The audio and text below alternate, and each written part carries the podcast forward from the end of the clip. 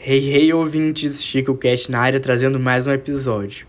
Então, galera, no episódio de hoje eu vou fazer uma dinâmica um pouco diferente. Vou entrevistar um amigo, um colega meu de escola que chama Estevão Bahia e ele é um artista plástico muito.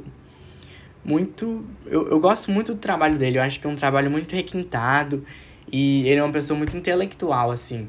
É, de, de história, de geografia, de geopolítica. E ele tem um, um apreço pela arte clássica muito grande. E eu vou deixar ele se apresentar agora.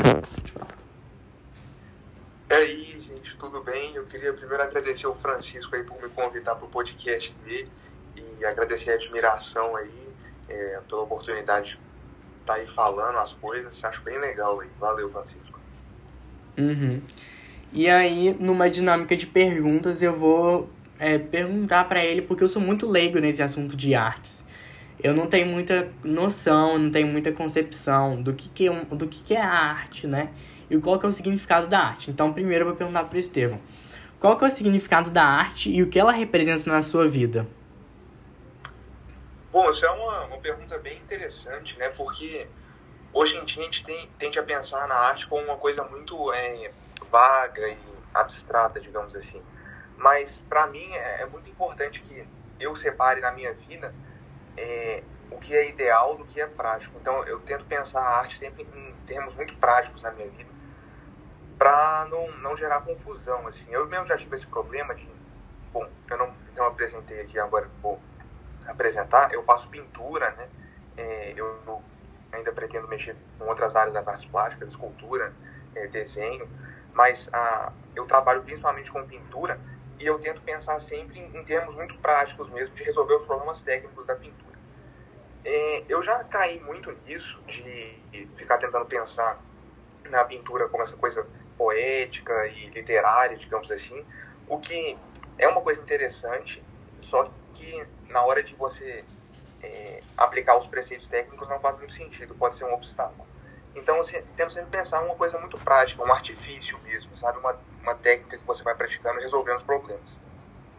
Agora, uh, se a gente fosse para caminhar com uma definição de arte aí, que seria mais ou menos respondendo a sua pergunta, é, isso é uma coisa muito difícil de fazer, sabe, cara? Porque muita gente ao longo da história já tentou aí vários conceitos diferentes de arte e tudo. Mas é, eu acho que para simplificar as coisas seria interessante a gente tratar a arte, a, a, parte artística nas obras de arte mesmo, como a técnica, uma, uma linguagem que os artistas adquirem, uma linguagem técnica, a partir da qual eles, eles expressam coisas diferentes e é, revelam aspectos humanos, digamos assim. Uhum. Então, uma expressão do trabalho do homem. É uma expressão, é uma expressão técnica do trabalho do homem. Sim, é, tem essa coisa interessante, né, que é, na origem da palavra arte não existia uma diferença entre a arte da pintura, a arte da poesia e a arte da marcenaria, digamos assim. Era tudo arte, sabe? Era tudo um artifício.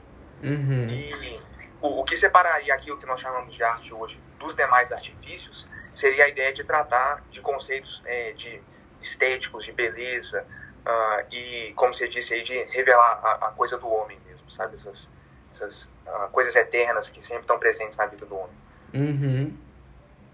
Porque, assim, eu sou muito leigo nesse assunto, mas é, como eu disse de novo, como eu reafirmo, é, mas eu consigo muito bem é, ver diferentes tipos de produções artísticas e algumas realmente para mim são muito mais memoráveis e revelam muito mais um trabalho mesmo, tipo assim, você vê uma própria escultura mesmo, você vê muito mais trabalho do que um, um assim, isso é eu falando, mas parece que a pessoa teve muito mais trabalho do que fazer do que uma fotografia no museu, assim, sabe? É, é um trabalho, é um cuidado muito mais muito maior que dá para eu ver. E assim, eu vejo, tipo assim, a Capela Sistina, muitos anos para fazer e é uma coisa que fica eterna, que nem você falou. É, e essas últimas produções contemporâneas, eu sinto uma pegada muito mais comercial nesse trabalho do que uma pegada simbólica. As, as próprias músicas que saem, é, porque a arte inclui também as músicas. Eu acho que é uma música muito mais de momento. Ah, eu vou fazer essa música para fazer sucesso daqui uns anos, mas ela fica ali naquele momento, a música é chiclete, e depois que ela faz sucesso, que ela dá dinheiro, que ela promove os seus fins, ela ela passa e enfim, não é que nem as músicas de antigamente, tipo assim, porque eu gosto de rock, que os que os guitarristas os, os baixistas eles tiveram um trabalho muito grande para fazer com que a música se perdurasse e, e ficasse uma, harmonia mesmo no é, é, diferente assim sabe? Enfim. É, eu, eu acho que eu entendo o que você quer dizer assim que hoje em dia existe essa é, quase que fetichização da arte né tá, tá por toda parte e, e passa a ser uma coisa quase banal a gente falar de beleza de termos estéticos é uma coisa que ficou vulgarizada, digamos, hoje em dia. Uhum. E eu acho que ao mesmo tempo que essa arte ficou vulgarizada, vários aspectos da arte clássica, como a simetria, né? Eu não sei muito bem, mas enfim, a simetria, a proporção, elas são valores que são difundidos nos padrões de beleza atuais, sim.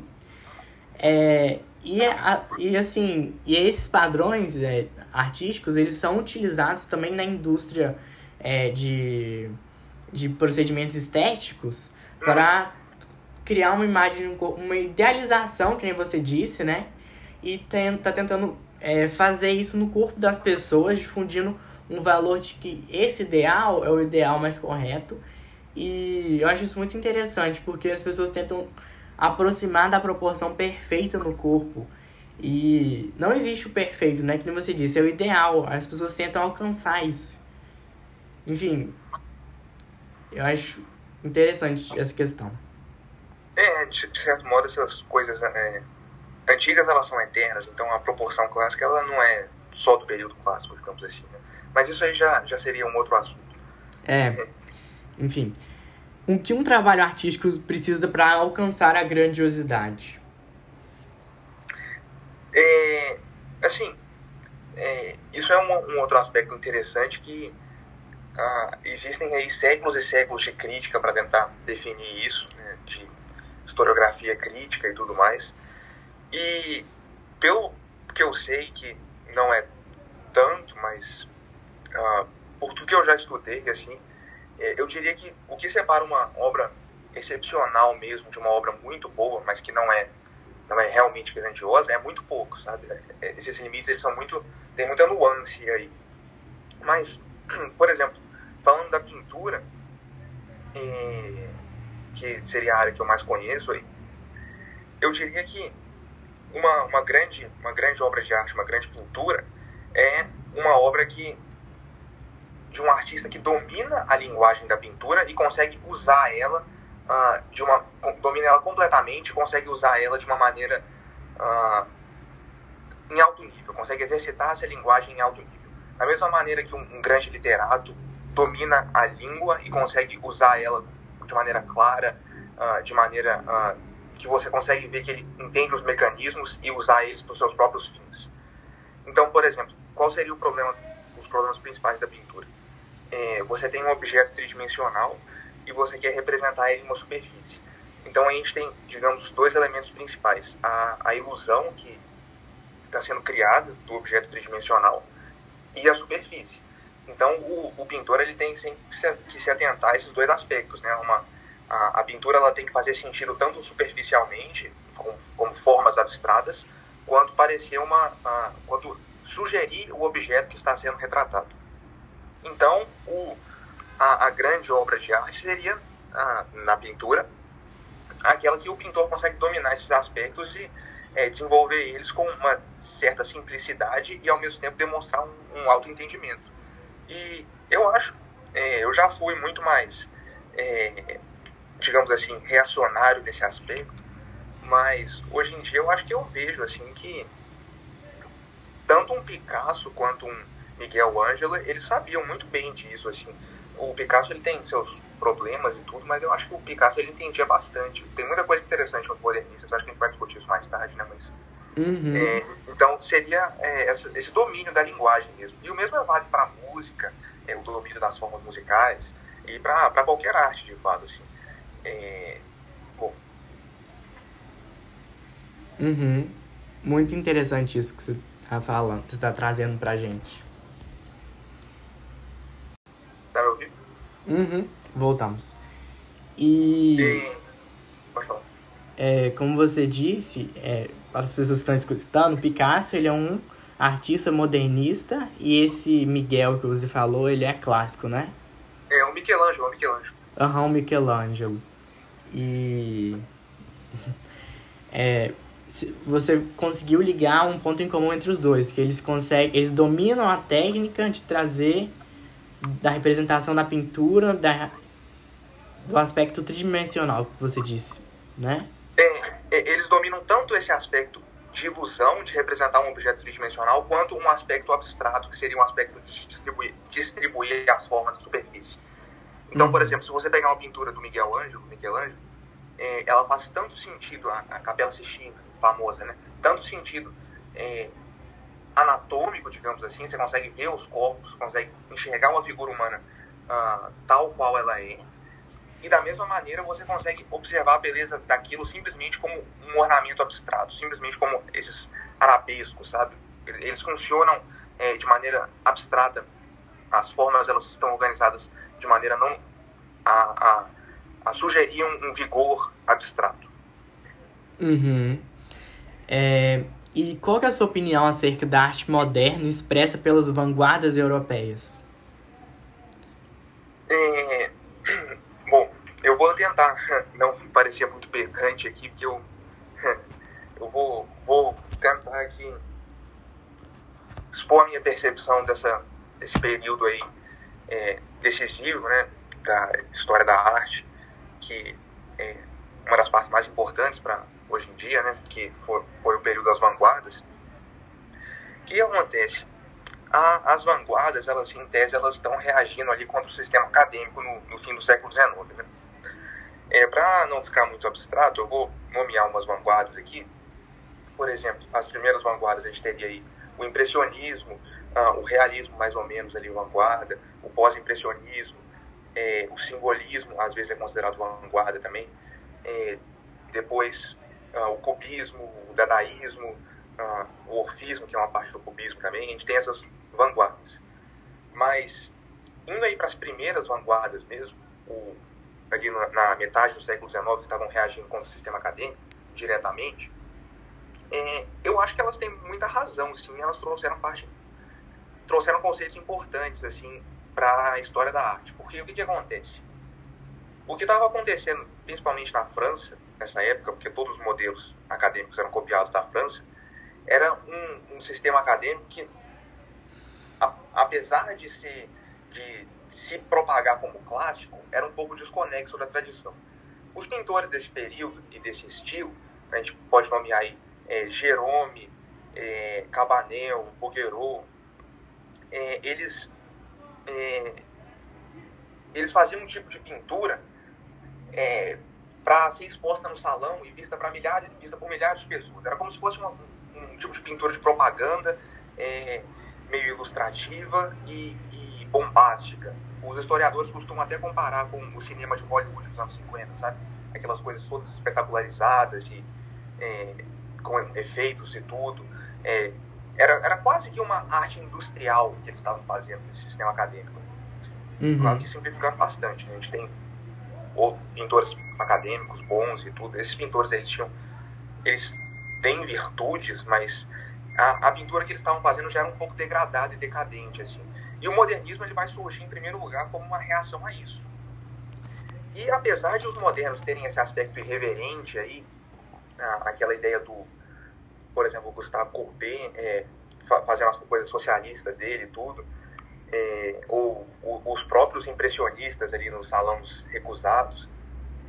Outro aspecto, além dessa irreverência revolucionária dos modernistas, seria, na verdade, uma volta para a tradição que estava sendo degradada.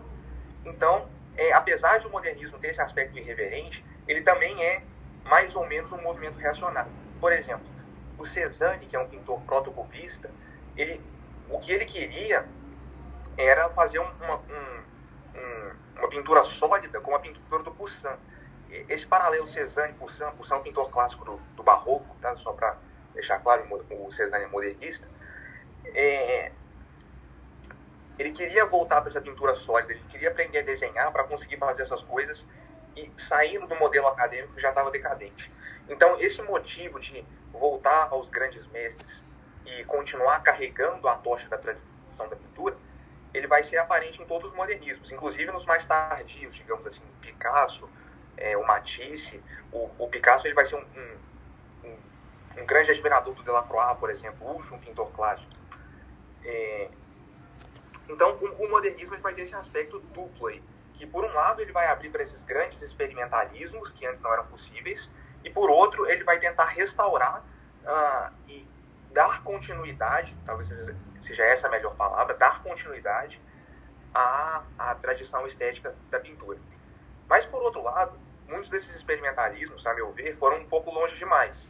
É, eles chegaram na abstração total, por exemplo, seja por motivos espirituais, o Kandinsky, o Mondrian, ou por motivos políticos, como alguns pintores que acreditavam que a abstração era a, a culminância da marcha histórica marxista, só que isso acabou sendo refutado pela União Soviética, que tinha um estilo diferente, ou os Estados Unidos fazendo propaganda do Jackson Pollock, aquele cara que espirrava tinta no quadro, né, como é, é, a liberdade do American Way of Life, mas é, ele vai, o modernismo vai abrir caminho para essas coisas que são já estão saindo um pouco da esfera do que seria a, a, a tradição pictórica.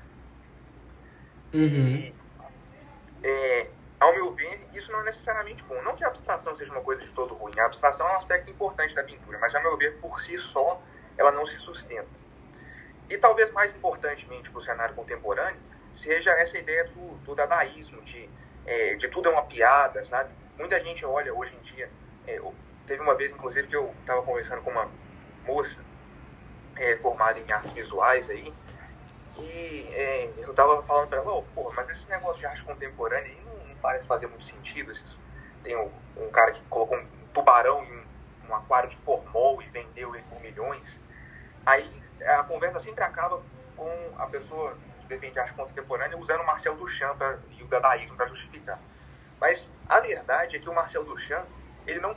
É, para quem não sabe, o Marcel Duchamp é o cara que pegou um urinol, né, e assinou e colocou para expor. Você conhece aí, Francisco? Você lembra dele? É o que pegou o mictório? Isso, esse cara aí. É o que pegou o mictório e aí colocou no meio de uma galeria de arte e falou que isso era arte. Isso. Uhum. Esse cara aí mesmo. E, e, ele fazia isso direto, né? Ah, é, tudo, tudo que eu falo que é arte é arte, porque eu sou artista. Mas a verdade é que o cara ele tava zombando. Ele não queria fazer nada de verdade ali, né? Só uma... que. Aham. Uhum. Pode assim, continuar. Era, era tudo, ele tava querendo criticar o endeusamento artístico que estava vigente na época dele.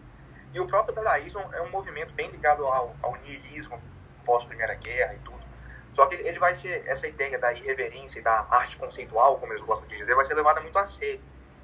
E por mais que é, tenham trocadilhos e piadas muito interessantes às vezes, coisas muito. Essa própria ideia do tubarão aí, é, o nome do, da obra, se não me engano, é da inevitabilidade da morte, um negócio assim, é, seja uma coisa interessante, um experimento interessante, ao meu ver, não tem nada a ver com pintura e com as artes, só usa do prestígio das artes para fazer propaganda de si mesmo. É, uhum. é uma, não, não, não parece ser, parece ser mais uma literatura uh, satírica travestida de arte plástica do que uma pintura mesmo, do que uma continuação. Não, não existe uma continuação assim, é, sei lá, é, sendo bem simplista aqui, Leonardo da Vinci, Delacroix, depois Picasso, aí depois vem Damenquis com Tubarão. Não, não, é como se fosse uma continuidade, entende? Uhum. É uma coisa que foge muito à base, a própria base acadêmica da arte. É isso que você quer dizer, né? É, não é que foge à base acadêmica. Ao meu ver, isso é extrínseco ao que a própria pintura é, entendeu? Ao que a, a, a, as artes plásticas são. Isso aí simplesmente não é arte plástica. É uma coisa diferente que eles estão fazendo. Uhum é mais uma crítica mesmo a, é, a certos aspectos do que uma própria arte em si. Sim, exatamente, exatamente. Uhum. E um outro artista que eu gostaria de falar que eu não sei se ele chama assim, mas eu já vi umas, umas hum. artes dele, ele chama Basquiat, eu acho. Ah, sim, o Basquiat, sim, sim. Eu, eu vejo aquilo, me desculpa, Mas eu acho que parece um desenho de criança. Eu acho. É, O que você tem a dizer sobre esse artista? sobre o Basquiat aí, ele vem um pouco dessa, é, dessa onda, digamos assim, irreverente do modernismo, né? Se aproveitando dessa, desses experimentos abstratos que estavam acontecendo. E o que ele vai fazer é levar o grafite, o grafite de rua mesmo, porque, se não me engano, ele até começou como um grafiteiro, né? É, e vai levar ele para a galeria de arte como se fosse uma, uma obra de arte pronta mesmo. Ao meu ver, assim, eu acho que ele faz é melhor do que muita coisa, melhor do que muita arte conceitual, assim, porque pelo menos ele está lidando com os problemas da pintura mesmo, sabe? Ele está é, ele tá usando a superfície, ele tá é, o que ele está fazendo pelo menos lida com os problemas da pintura. Mas ao meu ver, é, não é o que ele está fazendo não é tão interessante assim, é mais uma coisa do grafite mesmo, dessa cultura urbana e tudo. Não é, é, digamos assim, é, um, um tipo de arte, um tipo de pintura que é, é tão consciente de si mesmo, é mais uma expressão dessa cultura, subcultura urbana, digamos assim. É, e tem suas coisas interessantes, tem que ser apreciado pelo que é, mas ao meu ver não é como se fosse é, o ápice da civilização, alguma coisa assim. Mas Uhum. eu acho que eu acho que é importante que a gente até aprenda a apreciar o, o que ele é pelo que ele é, né? É, Uhum. A questão é que eles começaram a vender as coisas dele por preço muito alto, né? Milhões de.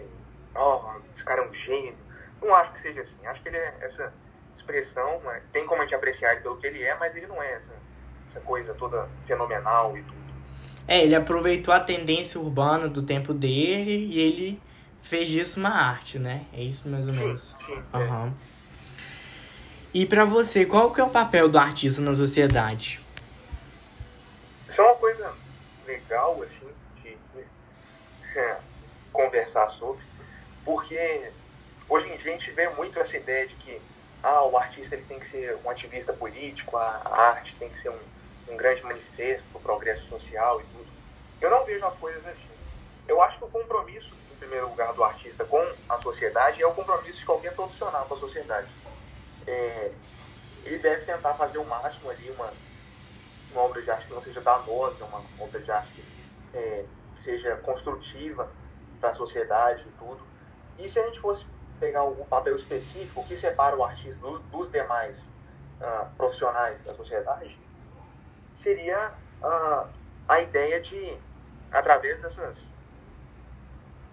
dessas obras que tem um pouco de.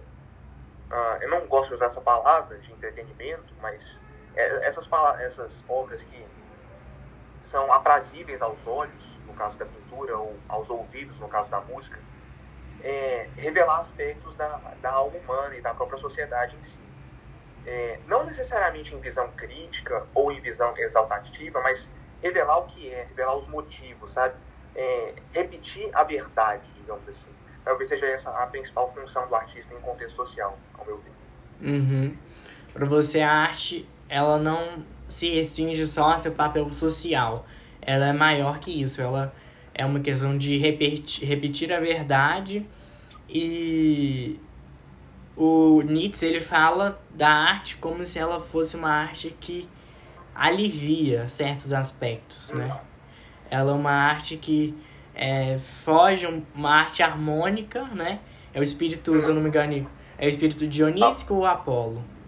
É, o Apolo é o harmônico, né? O, Apolíneo é harmônico, o Dionisíaco é o, é o caótico. Uhum.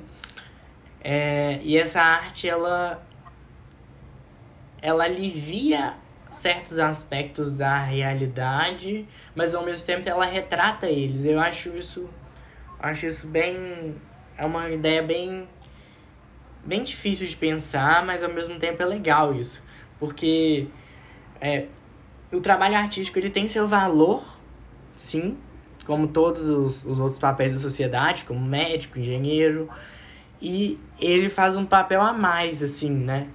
Porque ele alivia, porque todo mundo, todo mundo num dia cansado, é, que fez já seu papel na sociedade, chega em casa e quer escutar uma música. Isso é arte. Ela tá usando a arte para aliviar certos aspectos da realidade e fazer ela sair um pouco do do, do que tá acontecendo e se adentrar em um mundo diferente, né? Eu acho que Esse é o maior papel do artista. É, ele tem esse, esse papel, digamos assim, é, não exatamente de evasão, mas de. É, eu vou usar uma citação aqui do Delacroix, que é um pintor do século XIX e do romantismo, que ele fala que a primeira função da pintura é ser uma festa aos olhos. E eu acho que ele está certo em dizer isso. É, se é, é ser aprazível, mesmo que mostre uma coisa aterrorizante acontecendo. Entende? A, a, as artes, elas, é, elas têm que ter esse papel de alívio, de catarse, digamos assim. Igual você mesmo disse. Tem que ser aquela coisa que você veio e você se sente lá, digamos assim difícil comentar sobre essas coisas. É, o nosso tempo é meio curto, né? Mas. Ah, não, tranquilo. E você considera a arte de hoje parte da indústria cultural?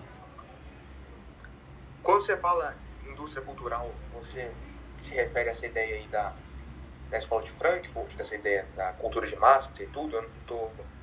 Sim, eu falo sobre é, as produções artísticas de hoje que são voltadas para o consumo. Tipo assim, é o que eu tava falando, a música que eu faço por um tempo, aí é o hit, e depois é, ninguém mais sabe, é uma coisa passageira que é para ser consumida agora e pronto. Eu diria que existe muito isso, sim, hoje em dia, essa ideia de que é, existe uma industrialização das artes para massa, para ser consumida em massa. É, isso é mais notável, ao meu ver, na música e no cinema, ah, principalmente, na literatura, às vezes também, e nas artes plásticas também, mas menos, bom, de maneira igual, mas não com tanta visibilidade. É, e, e, eu acho que isso é uma, não, é uma coisa que acontece. Por exemplo, na música, você tem essa, esses artistas pop aí, todo dia tem uma música nova, é, todo mundo é famoso por um segundo depois é, é a próxima música. E, ao meu ver, eles não vão, vão fazer música, não. Eles vão fazer um produto para ser consumido e ganhar dinheiro. E muita gente consome essa, essa, essa arte mais de baixa qualidade aí. E é, é, o que acontece. Não acho que tem muito que a gente possa fazer em relação a isso. Mas é, se a gente fosse levar para as artes plásticas, existe essa vulgarização é, das obras clássicas. É, você tem aí estampas da Mona Lisa em todo lugar, uma coisa meio pop, sabe? É uma coisa meio. Fica essa, essa questão meio vulgar aí. Eu não acho isso meio ruim, mas não acho que é nada que a gente possa fazer. É, o, a configuração da sociedade hoje em dia, com o consumismo e tudo, é, inevitavelmente leva a isso. Mas uhum. não acho que seja inescapável. Nós, como, o nosso papel como indivíduos é conseguir transcender essa, essa coisa e compreender a, as artes e apreciar as artes pelo que elas são, as artes boas e tudo. Eu acho que, particularmente eu, Francisco, eu acho que se eu fosse um artista e eu produzisse uma obra de arte, eu não gostaria que a minha arte fosse usada para um meme, para uma, para uma divulgação de, sei lá, uma propaganda, algo do tipo. Eu acho que diminui o trabalho da pessoa e, e é usado para outros fins, para fins econômicos. Eu acho isso cruel, porque chega até é, até o nosso próprio trabalho, a nossa própria reflexão, ela é usada para gerar lucro. Eu acho isso cruel, assim. Pensar que tudo acho... tem um preço. É verdade isso, assim, que às vezes a questão pode ficar, isso pode ficar meio cruel, essa ideia do, da exploração econômica dessas coisas. Mas por outro, a gente tem que tomar cuidado também para não cair na uma idealização total, porque é, o artista, além de produzir obras que pertencem ao campo metafísico, digamos assim, ele tem que viver no mundo físico também, né? É claro. Então, é, é, é inevitável que ele use os seus talentos e as suas obras para sobreviver no mundo e ganhar dinheiro. Eu acho que isso é uma parte essencial, assim, que o mundo não é só espiritual, o mundo é, é corpóreo também, é material. É, então, por mais que exista uma super exploração hoje em dia, a gente não pode tomar cuidado para cair no contrário também, de achar que tem que ser só espiritual e, e tudo, porque é, os nossos talentos e a nossa, nossa arte, o nosso artifício e tudo, é, ele não vale de nada se é só pra gente, tem que ser usado no mundo e, e, e tudo mais. Mas você está certíssimo em pontuar que hoje em dia existe uma super exploração disso. Uhum. É, eu acho que Eu acho que como qualquer outra profissão, tem que ser valorizada sim. E se hoje em dia nós usamos o, o dinheiro para atribuir valor a isso, então que ele seja valorizado com dinheiro, enfim, da forma como for como for como for certa para mostrar que nós nós reconhecemos seu, seu trabalho e você merece sim uma profissão, um, um salário digno como todos os outros e ganhar um dinheiro também pelo, pelo trabalho. É justo, super justo isso. E se você pudesse dizer algo para os artistas de hoje, o que você diria? Isso é uma coisa complicada de dizer porque eu mesmo não me considero formado, eu ainda estou assim, formado artisticamente. não acho que eu me encontrei em termos artísticos e eu ainda tenho muito a estudar pela frente, a, a trabalhar pela frente para conseguir uh, me sentir capaz de fazer alguma coisa. Mas eu diria que a, a principal coisa é, é, é que os artistas eles têm que estudar e serem guiados pela, pela tradição. Só isso.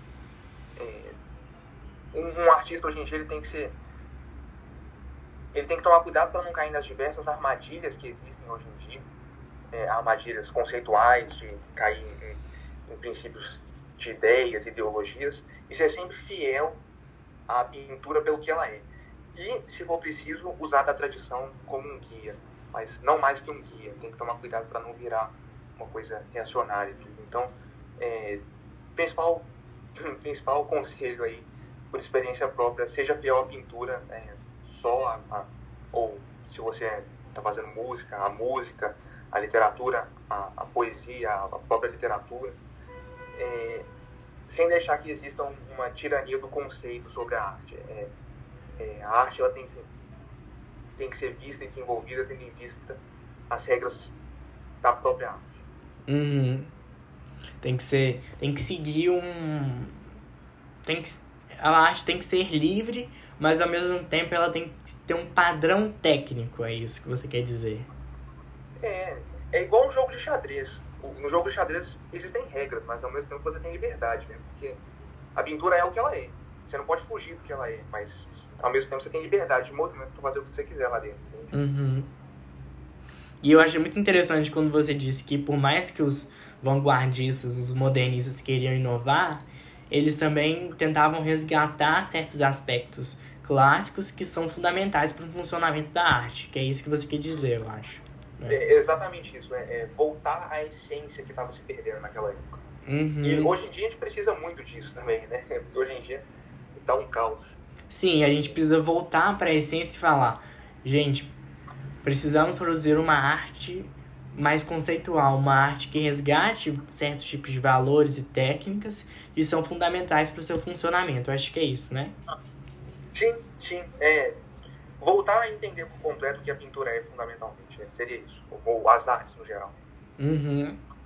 Porque assim, eu escuto, por exemplo, é, um isso é porque eu, na minha realidade é isso eu escuto um álbum do Pink Floyd, da Dark Side of the Moon, e eu comparo esse álbum com o álbum novo da Ariana Grande, Positions. Para mim é um trabalho infinitamente menos trabalhado esse álbum da Ariana Grande do que o do Pink Floyd, porque assim, o Pink Floyd, eles pensam, dá para você ver que eles pensaram na composição das músicas, na letra das músicas, o que que a gente ia sentir quando fosse passando a a música e é muito harmônico, é um trabalho harmônico mesmo, que nem o Nietzsche fala, o espírito apolístico, apolínico, sei lá, que é um trabalho que tem uma harmonia, que dá para você ver que chega, que tem entrada, tem um desenvolvimento, tem um fim.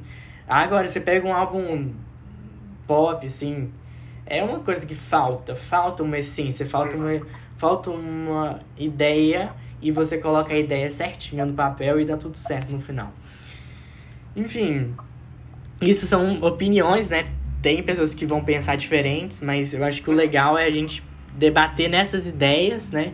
Pra sempre crescendo o pensamento, não ficar só limitado num tipo de ideia, de que, ah, é assim e tem que ser assim. Não, né? É... Eu achei que essa conversa foi muito produtiva, não foi? Foi, eu gostei também. Valeu aí por ter me convidado, valeu pela oportunidade. Muito bom, sim. Continue fazendo seus podcasts, estão bem legais. Muito obrigado. Tem alguma coisa que você gostaria de acrescentar? Você tem toda a liberdade para falar o que você quiser. Olha, queria agradecer mais uma vez a oportunidade de aparecer no podcast e, e reforçar mesmo isso que eu já disse sobre é, voltar à essência. Acho que, acho que essa é a principal questão que é, assola os artistas hoje em dia. É retornar o que as coisas são pelo que elas são. Bom, acho que é isso. Sim. Então, muito obrigado, despeço e espero que vocês tenham gostado desse episódio. E abraço e tchau!